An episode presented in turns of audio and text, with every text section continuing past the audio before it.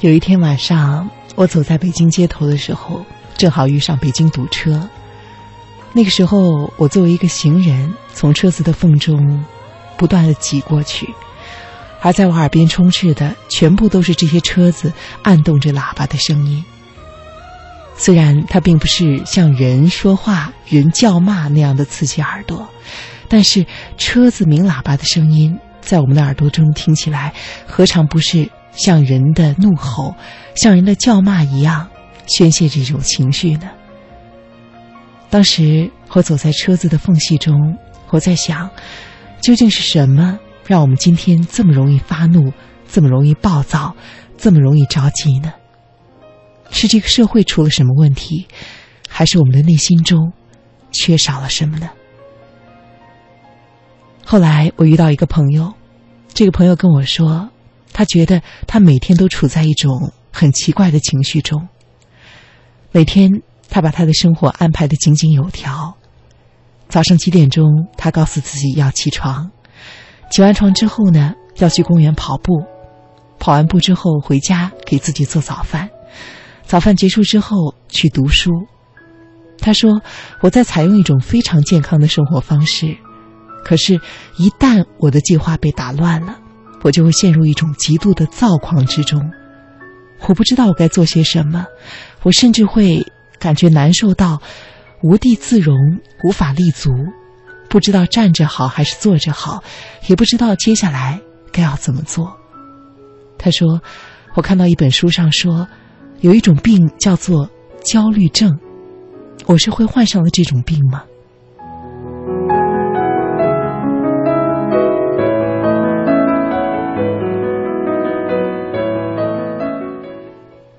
你也感受过这样的一种情绪吗？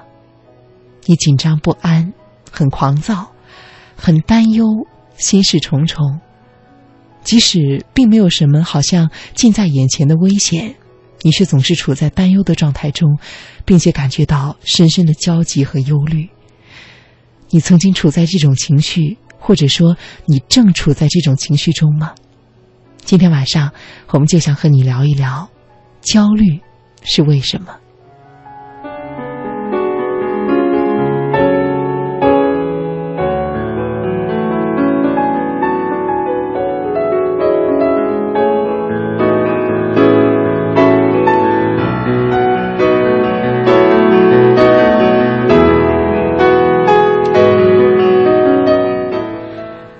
开头的时候呢，我说了两个故事，一个呢是路上的车辆。还有一位是我那个计划性非常强的朋友，他们这种反映出来的情绪可以归结为焦虑吗？看到微信上尹少他说：“笑笑雪萍晚上好，我遇上事情呢一般都会紧张，会过于激动，在没有解决问题之前，我会过分的焦虑担心，心里会平静不下来，想着该怎么解决问题，而这样解决问题之后又会有什么样的后果？”有些事情往往是解决完问题了，别人说这样处理这样处理不对的时候，我的心里会感到更加的焦虑。这是他关于自己内心状态的一种描述。那么今天晚上，我想先以一个问题开场，就是焦虑在心理学上来看是什么样的一种状态？我们刚刚聊到的这些情绪，他们是属于焦虑的范畴吗？嗯，我觉得可以叫焦虑的范畴。嗯嗯，不过首先我想回应一下刚才给我们留言的这位朋友哈，我倒觉得首先我应该要恭喜你一下。哦，嗯，起码你知道你的这种感觉，你的这个状态是焦虑。啊，有很多人呢，他明明是焦虑的，可是他说不清楚这个感觉到底是什么感觉啊，只是觉得很难受、很不舒服，可是呢，又不知道自己到底是怎么了。嗯，嗯，那比如说，如果我是一个人，我感觉我很难受，我很不舒服，那这种情况下，我可能是焦虑，也有可能不是焦虑。对，是的。如果我阅读的，嗯嗯。我先我先说一下我刚刚想到的疑问啊，如果我看到这个时候我恰好看到了一篇文章，它里面说焦虑是会让人处在一种很紧张的、很难受的状态，嗯，那我是很容易对号入座的，嗯，那我怎么能够避免我把自己错误的判断为我焦虑呢？嗯。嗯，我曾经做过一个，就很多年前哈，做过一个小型的培训。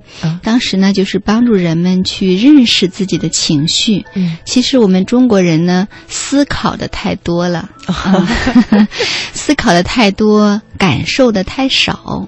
嗯，所以呢，很多时候我们都需要到长大以后再来开始说，嗯，我要学习一下怎么认识自己的情绪哈。就当我有一种感觉了，这个感觉具体到底叫什么名字啊？我只是难受，难受还不够，因为难受是一种非常模糊的一个形容的形容词哈。其实我们应该把它具体一点说，嗯，我是焦虑吗？还是我是悲伤？对，我是害怕吗？啊，我是还是悲伤呢？还是我干脆就是委屈呢？哈，不同的。那如果说你要想要辨别说你这个感觉到底是叫什么名字呢？那你可能比如说在一张纸上哈写下很多种形容情绪的名词，把悲伤、愤怒、委屈、内疚、嫉妒哈这些都写下来，然后你就一个一个的问自己：我现在这种难受的感觉是焦虑吗？停下来感受一会儿，是不是？哦，是委屈吗？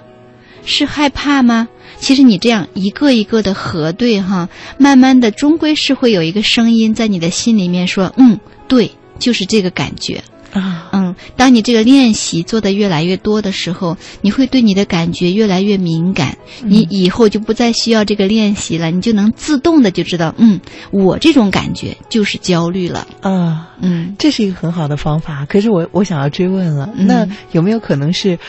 因为在开头的时候，我也选了一首歌，这个歌中提到了“害怕”这个词。嗯，我觉得很多时候焦虑是和担心和害怕相关联的。是。那么，你会不会发现有这样一种情况，就是说，焦虑和害怕这两个这两个情绪之间，它不是互相排斥的，它可能是有交集的。如果按照你刚刚说的那种方法，我可能会发现，好像很多的情绪都可以和我现在对得上号。那我又该怎么样判断？当哪些情绪交织在一起的时候，他们中间交叉的这个区域可以被我感觉到？我觉得是焦虑呢。嗯，首先是害怕这种情绪跟焦虑虽然有一些接近，嗯，但是其实他们还是很不一样的。嗯嗯，害怕的时候，其实你的那个情绪的强度会更加强烈一些。哦，嗯，因为那个是有危险性。所以你才会害怕嘛？所以它的强度更强烈。那焦虑呢？其实是一种嗯，稍微有一点和缓，但是其实是弥漫性的一种情绪。嗯，两者其实还是不一样的。啊，一种弥漫性的。对，因为焦虑的话，往往是对于即将要发生还没有发生的事情。啊，你感到很焦虑，而害怕呢，有时候是一种非常严重的，说不定已经在眼前，可能会带来灾难性的后果的一些的事情啊，你会觉得是害怕的。其实两种情绪不一样啊。嗯，那像尹少刚刚提到的那样，他说我在没有解决问题之前，会觉得非常的焦虑和担心。嗯，这种对于不确定的担心，会是形成焦虑的一个重要原因吗？嗯，往往都是。嗯。嗯，可是我们对于不确定的时候，却并不一定都是焦虑的。譬如，嗯，比如说我们进电影院去看一部电影啊，嗯，这个时候我们其实并不希望别人给我们很一个很讨厌的人在耳边说这个电影的结局是什么样什么样的。嗯，有的时候我们反而愿意保留这种不确定性。是，那这样看来，不确定性并不一定会带给我们焦虑啊。嗯，那是因为看电影的这个事情，它跟你的切身利益还是不太有关系哈。就是我们还是，也就是说，通俗一点来说，我们知道它是假的，我们还是安全的。是因为我们是在享受一个艺术的活动，嗯，它毕竟跟我们自己的切身利益不太有相关。但是呢，如果说你是在去完成一项工作。而这个工作呢，你不太确定啊，能不能够按照你预期的去发展？它跟你的切身的利益，比如说你能得到多少钱，能得到什么样的赏识，嗯，会不会影响你对你自己的自我评价？嗯，哎，这些跟切身利益相关的事情未知的时候，你当然就会焦虑了。那对于不确定的恐惧是每一个人都存在的吗？嗯，我想是人所共有的。嗯嗯，那为什么有一些人会发展成焦虑，但是并不是所有的人都会呢？嗯，其实在我看来，所有的人都是会对未知焦虑的。嗯嗯，只不过呢，可能不同的人他承受那个未知的能力是不一样的。嗯那承受未知的能力如何有不一样呢？嗯，比如说哈，有的人他可能更加相信自己可以应对所有可能发生的未知。嗯那么这样的话呢，当未知存在的时候，嗯、他的自身的感觉就不至于过于强烈。那么还有一些人呢，他对于自己有没有能力去承受那些未知的任何可能性，如果没有能力承受，他相信自己没有能力承受，那可能那个那个焦虑的情绪强度就会更大一些。哦，那如果这样的话，我我联想到，嗯按照这个标准来看的话，那焦不焦虑是否和一个人他是是不是自信和自卑有关系呢？当然是很有关系的。嗯但是如果说是简单的用自信、自卑来去呃概括的话，有一些粗暴。嗯嗯 我觉得我更愿意说是，嗯、内心有没有力量。嗯嗯，如果你内心很有力量，那你感到不管这个世界发生了任何呃无法预测的可能性的后果哈，你都是有能力去应对，最起码是有能力接受。嗯嗯，那这样的话，说明你的内心是很有力量的。可是如果相反呢？嗯，可能随便一些呃发生的一些不可预测的事情，你都会觉得呃特别的害怕，好像自己可能没有能力应对，甚至都没有能力接受。那么你当然就会对那个未知很焦虑，甚至是害怕。嗯。嗯那这种情况下，比如说，是那个对于未来感觉它发生了比较坏的结果，而已经超出了我可控范围，引发的这种焦虑，那我再联想到会不会导致他为了避免结束而拒绝了所有的开始？所以就会有很多拖延症啊，也有很多害怕成功的人。害怕成功，我想先听听拖延症这个怎么说。嗯就是比如说，有一些人他在做事情的时候，就会尽量的晚一点开始做这件事情，哈、能够拖一天就是一天嘛。嗯，可是其实这样的话，他他是自主的在靠近一个比较坏的结果呀。嗯，自主的，你你你多就是讲一点。呃，我感觉啊，你说他觉得这个工作我能够拖一天就晚一天，嗯，其实是因为他比较担心自己能不能够做好这个工作，所以他才会去拖延。但是他越拖延，他在内心应该客观理性的知道，这样反而会把他推向把这个工作做得不好的那个方方向，嗯就是等于说他的焦虑其实是把他自己推向了一个更坏的，朝着那个他不愿意期待的结果推过去了。嗯哼。反而违背了他原来的愿望。嗯，是。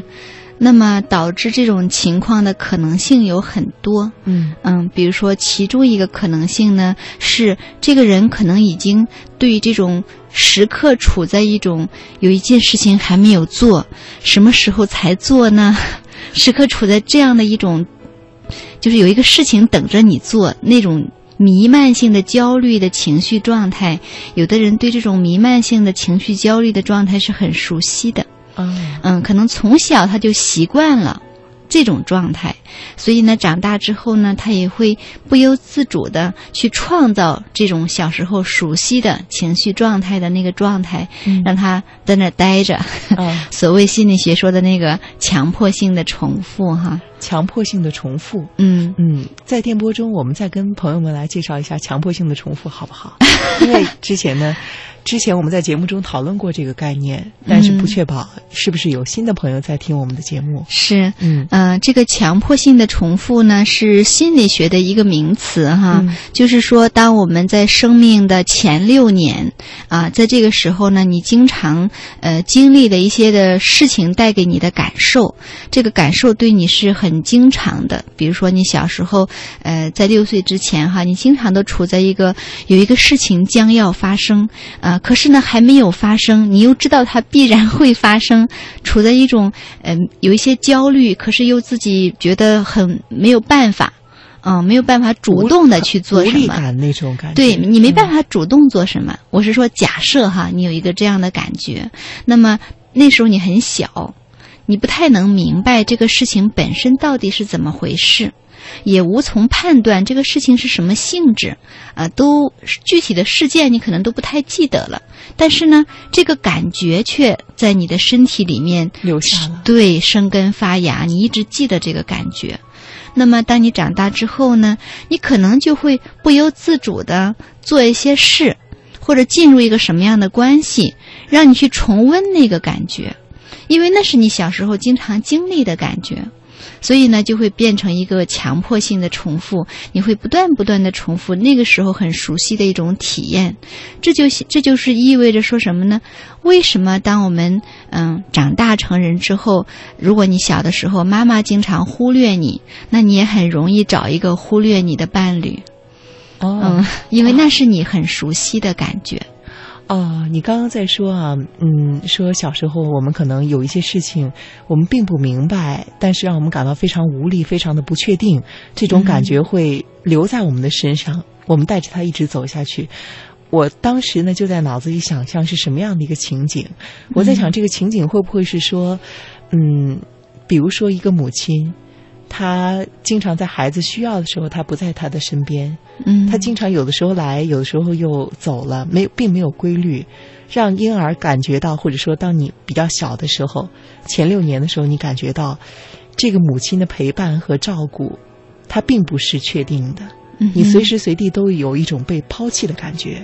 嗯，我不知道我想象的这个情景符合你说的那种状态吗？嗯，我觉得还蛮有画面感的。嗯，确实也有一种这样的可能性。就如果说是这样的呃关系的状态和模式的话，可能会带给孩子一种感觉，就是我不知道什么时候用什么方式才能得到我想要的那个关注、爱、陪伴，好像时刻处在一种嗯没有规律，我自己也做不了什么。无无法预测这样的一个状态里面，那么当他长大之后，就有可能会去不由自主的做些什么，来重复小时候这个关系带给他的感觉，就是我们谈到强迫性重复这个。嗯嗯，其实你刚刚在说强迫性重复的时候，我觉得有一个挺矛盾的地方，就是这种这种可能会被随时随地放弃的这一种让人非常难过的感觉。它留在我们的身体中，按理说我应该是很难受的，我不愿意去重温它的。嗯，可是为什么后来我又要不断的再去找到这种熟悉的感觉，哪怕它是一种伤害我的感觉呢？嗯，心理学里还有一句话叫做“熟悉的就是安全的”。嗯，因为熟悉，所以它是可预测的。嗯，你就会知道说，嗯，我知道就是会这样的，所以你是可预测的。你反而就放心了啊！当他知道他自己会被伤害的时候，反而是可预测的，所以他就放心了。是的，我预测我就是会被抛弃的。哎，你真的就抛弃了我？哦，这个世界是确定的，所以我们人类其实一直都在找确定感，我们是排斥不确定感的。嗯，这就是为什么我们要呃研究数学、研究天文、物理、研究那些规律。对。我们要去找规律，我们要去预测。对，当你能够找到这些规律的时候，你就会觉得这个世界一定程度上是可掌握和可预测的，你就会感到安全。啊，原来是这样。嗯，那如果这样的话，我又会又会有一个问题：那焦虑也是一种强迫性的重复吗？因为焦虑可能会成为他很熟悉的一种感觉，他知道我有一个工作摆在面前。嗯，遇到这种情况下，我已经焦虑过很多次了，所以每当我遇到不确定的一个未来、一个重大的挑战的时候，我就会陷入到这种焦虑中。但是这种焦虑又让我感觉到安全，因为我知道我是会焦虑的。但是这样他就会一直都走不出来，始终被焦虑这种感觉所困扰和折磨着，会这样子吗？嗯，可能如果他一直都被困扰走不出来，是有一个前提的。前提是，要么呢，他不知道自己在焦虑，嗯；要么的话呢，他把这种焦虑看成是正常的自然现象，那可能就走不出来了。哦，看成自然现象呢，呃，我我觉得好像让我又想起一个画面，就是，呃，好像在很多年前啊，我第一次上台的时候呢，呃，我很紧张，我非常的紧张。嗯，当时呢，有一位长辈他就跟我说：“你不要紧张，因为我们每一个人都很紧张。”他说：“你就把底下的人都当成萝卜白菜就可以了。”尽管后来我发现，我觉得他说的这条，对于我来说，并不是克服焦虑的一个有效的方法。嗯，今天当我站在台上要对底下的人和他们进行交流说话的时候，其实最能够让我克服内心的紧张和焦虑的，就是我看着他们的眼睛。啊，当我找到交流感的时候，我就不害怕了。其实当成萝卜白菜的时候，我反而觉得内心一点都没有安全感和支撑。但是我想，可能是因人而异的事情啊。对。不过，如果有的朋友会把，比如说面临一项工作来了之后，我觉得哎呀，我有点紧张。如果有人在告诉他说紧张是正常的，那他可能不一定会把自己往焦虑这个方向去想。那要到什么样的程度，我才能够判断我深深的焦虑了呢？嗯，我想首先说一下，紧张和焦虑还是不一样的。我们已经说过害怕和焦虑的区别。对，嗯啊，那紧张的话呢，其实往往都是阶段性的、暂时性的。嗯啊，因为有一个具体的事情发生了。啊，然后当你在面临这个事情的时候，在这个时间内你是紧张的，可是当这个危机解除之后呢，你很快你就不紧张了哈。紧张这种情绪它比较短暂，而且比较直接，也比较扑面而来哈。嗯，但是焦虑呢，它是一种弥漫性的情绪，有的人的焦虑呢还是有原因的，就是这个焦虑是说哇。我明天就要必须提交一个报告啊，可是我今天还不知道这个报告该怎么写啊，所以我非常焦虑。你还是有一个原因的，可是有一些时候呢，有一些人的焦虑是没有原因的，就是说没有发生什么嗯必须等着我去做的事情，也没有什么呃具体的危险呀，嗯什么不可预测的事情都没有，但是呢，我就是焦虑。嗯，像这样子的话呢，可能我们就能够更能区分跟那个紧张的呃这种感觉的区别哈。这是一个好办法，就是有的时候他都不知道他在焦虑一些什么，对，但是他控制不了的陷入到那种紧张、害怕、担心的状态中去。是的，有时候你可能在焦虑、担心一些。嗯，根本就跟现实生活不太有关系的，比如说，万一太阳掉下来怎么办？嗯，万一地球裂一个洞怎么办？就是他会焦虑一些跟现实生活不太有关系的一些原因哈，一些事情。那其实这种时候，今天你不是提到说有一个朋友跟你说，他都怀疑自己是不是得焦虑症了？嗯嗯，其实区分仅仅是焦虑情绪还是焦虑症这两者。最明显的一个区别就是，当我焦虑的时候，我焦虑的是有现实原因的吗？如果有现实的原因啊，我明天要交报告，或者我下个月就要考试了，那这些呢可以说，嗯，我只是感到焦虑。可是呢，如果你有时候没有任何原因，也没有要考试，也没有要交报告，也没有说要见客户，但是呢，我就是。觉得很焦虑，而且呢，持续了很长时间，还影响了睡眠，情绪也很不好。嗯，那这个时候你可能就要考虑是不是焦虑症了。那么，焦虑和焦虑症的区别又会是什么呢？嗯，焦虑的情绪是有指向性的。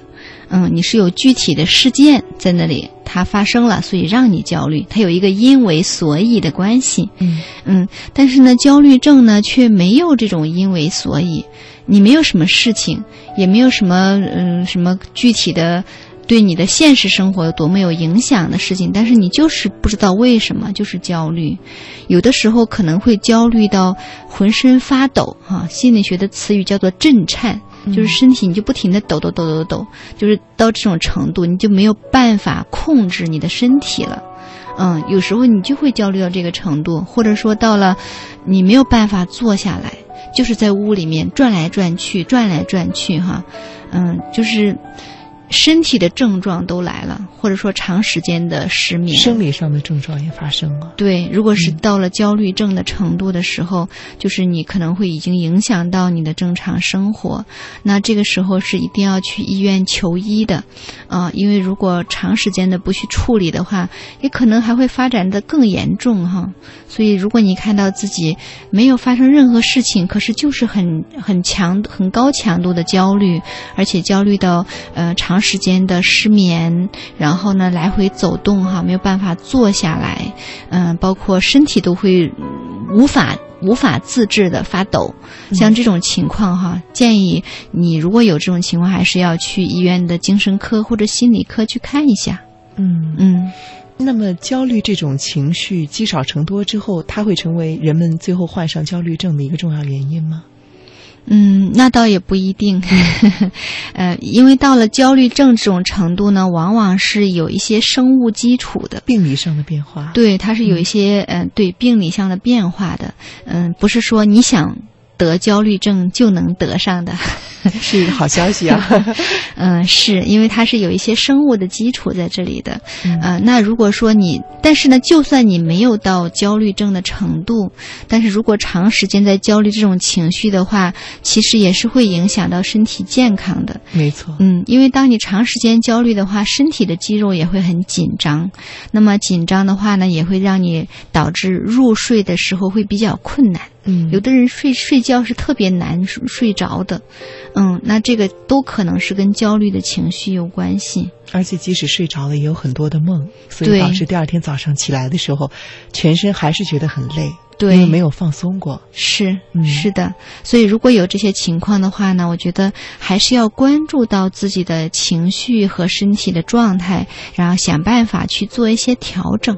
嗯嗯。那回到那个问题。如果说焦虑很大程度上是来自于对未来的不确定的话，嗯，那还有哪些因素和它有关联呢？或许我们把因素这些因素都掰开来揉碎的有一个了解，可以帮助我们想一想该怎么样的和焦虑这种情绪共处。嗯，除了刚才说到的这个啊，就是对未来有一些不确定。其实呢，我我看到呢，在城市生活的人们哈，焦虑经常，尤其是年轻人，焦虑的情绪经常都跟我还能不能更好、更优秀啊，嗯，跟这个也有关系，就是来源于你对你自己的不满意。嗯嗯，如果你对自己感到不满意，那你也会容易经常生活在一种焦虑里面。嗯，还有的时候呢，你可能是不太了解自己到底是怎样的，所以呢，你就会特别在意外界的人给你有一些什么样的反馈啊。如果他们评价说，嗯，你很优秀，很不错，你能感觉好一些。可是呢，另外一些人评价你说，哎呀，你这个地方很挫，很不好，然后你就会开始焦虑，说。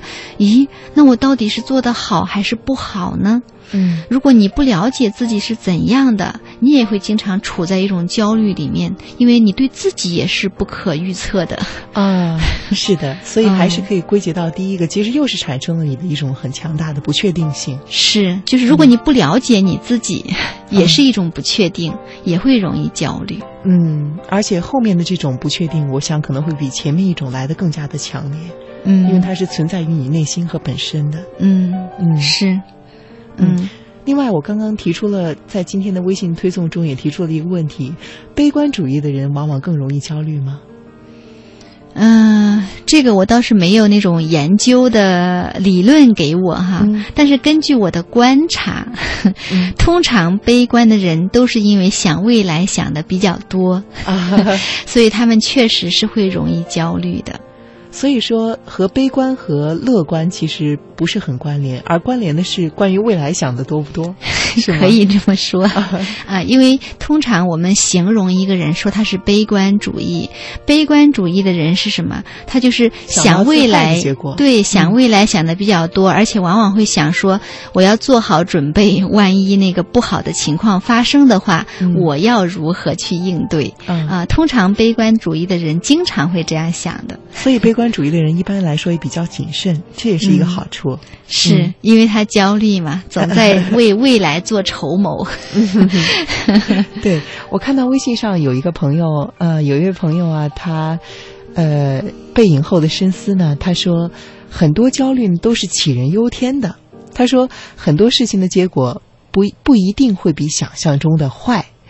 这种担忧和痛苦呢，源于不充实。生活充实就不会胡思乱想。我觉得他这两句话呢，讲了两个层次。嗯，第一个层次是说，很多时候你所假想的未来的那个很大的让你感觉到焦虑的一个危险，嗯，可能它并不像你想象的那么可怕。而第二个呢，它大概通俗来说，意思就是说，当你焦虑的时候，就是因为你太闲了。嗯，其实我多少还是挺同意这位朋友的说法的。你是同意前一种还是后一种？两种还都有一点同意。那先说前一种吧。前一种同意呢，他的这个话呀，就会让我想到，呃，未来有两种，嗯，一种呢是客观的未来，还有一种呢是你想象中的未来。那么，当你在为了未来焦虑的时候，往往是因为你正沉浸在想象中的未来里面。嗯啊，所以你就焦虑了。嗯，那么后者呢？他的第二个观点呢？我觉得，嗯，可能确实是，就是当我们在焦虑的时候，就像哎，我会想起我们两个人刚才在中间的时候的那个聊天哈。我说，嗯，当一个人你在焦虑的时候，是因为你没有跟当下的这一刻的自己在一起哈。啊，你正在想一些跟当下没有关系的事情，所以你就焦虑了。那按照我们这位朋友的。那个说法说你现在就是过得不充实，什么是对？什么 是充实？充实就是我此时此刻沉浸在一个我比较喜欢、有满足感的事情里面，我就充实了，对不对？对，嗯。可是当我在焦虑的时候，我大概根本在此时此刻没有沉浸在一个让我感到充实、满足感、有意义的事情里，所以呢，我在想别的。那当然就焦虑了，所以他说的这种充实起来，可能我感觉啊，不是说单纯意义上的要让自己忙到忘掉这个对于未来的担忧，是，而是去做一些有意义的，让你在心理上感到愉悦的、满足感的事情，就充实了。那如果要是从这个角度来说，我们在讨论，嗯，从原因来看，怎么能够去，呃，克服焦虑？能够比较好的去和这种情绪共处的一个方式吧，那是不是说，我们当我们长时间的处在焦虑中，我们就要反思一下，是不是现在我们的这个状态，我们做的工作，我们的生活不能够让我们感到充实和幸福？如果我们换一个地方，换一个环境，换一份工作，从重新开始的话，这个焦虑也就会随之消失了呢？嗯。可是有一些人呢，可能对他来说，嗯，换一个环境，还是蛮有挑战的，是吧？哈，尤其是一些公职的工作，哈。那我想呢，如果你不太有具备那个条件，说你可以换一个环境，但是起码你可以换一种心态，换一种方式去做你现在的工作，或者进入你现在的生活。都是可以的，来举个例子来说吗？嗯，举个例子就是，嗯，首先，比如说你要是想说，我现在开始想要学习该如何，嗯，跟我的这种焦虑的情绪共处，同时呢，慢慢的有一天让我的焦虑的情绪减轻啊，这是你的一个目标。嗯，第一步是首先你得能知道你正在焦虑吧。嗯嗯，能辨识出来这种情绪，那么接下来呢，你可能就需要去。看一看自己是什么原因让你焦虑，是现实的呢？就是有一些具体的事情的，还是说是一种弥漫性的、没有原因、没有方向的焦虑？就是是不是有一点偏向焦虑症的？嗯，还是说只是呃具体的指向性的焦虑？哈，嗯，那我们就不说焦虑症了，我们就说有具体原因的这个焦虑。那么就会回到刚才我们讨论的那个那个主题了，就是你此刻当你焦虑的时候，是不是你并没有跟当下呃找到让你觉得很有满足感、很有意义的事情，没有能沉浸去做呢？嗯嗯，那么你就需要在你现有的环境里面去找一找，看看有没有一些什么事情让你可以经常着眼于当下的。跟你自己的感觉在一起的事情，让你感到愉悦的、满足的、有价值感、有意义的事情，去开始去做，而不要只想哈。开始去做，用行动代替想象。对，嗯，开始去做。这是一个，这是一个好方法。那如果说归结到，嗯，还是说对于不确定的这个讨论中，嗯，其实我在想，嗯，你刚刚在说的时候，我在想一个问题，可能是这个问题，可能我的这个想，这个这个想法说出来，大家会觉得太遥远了。嗯，但是我很愿意，也是和雪萍姐，包括电波前的朋友分享我刚刚的一个想法。我在想啊，嗯，当你。可能没有什么近期就要到来的危险，但是你仍然觉得很焦虑的话，如果从根源上来说，是不是因为你对于死亡的焦虑呢？嗯，都是有可能的。我是在这样猜测。嗯，我在想，个人可能从一开始刚刚开始认识到死亡这件事情的时候，他知道他的生命是有是有限的。嗯，这个可能会给他带来一定程度上的担忧。他会在想。我怎么能够把我的生活过得有意义？嗯，而当他现在的生活觉得离他的这个设想相差比较远，比如说你说一个年轻人想要成为更好的自己，想要过上更好的生活，当他的渴望和他现在所拥有的不匹配，同时他又不是说已经到了垂垂老矣，就是只能够认命，他又觉得自己还有可能的时候，他可能就会陷入焦虑。这个焦虑是不是来源于他对于生命有限的这种感受呢？当然，我相信每一个特别爱着急的人，可能都往深处去看的话，可能都跟这个有关系。嗯，其实你的这个对死亡的这个焦虑呢，又让我想到另外一个，呃，人所共有的焦虑。嗯，心理学有一个词语叫做存在性焦虑。存在性焦虑，嗯，就是说，我们可能会为了自身的存在本身而感到焦虑。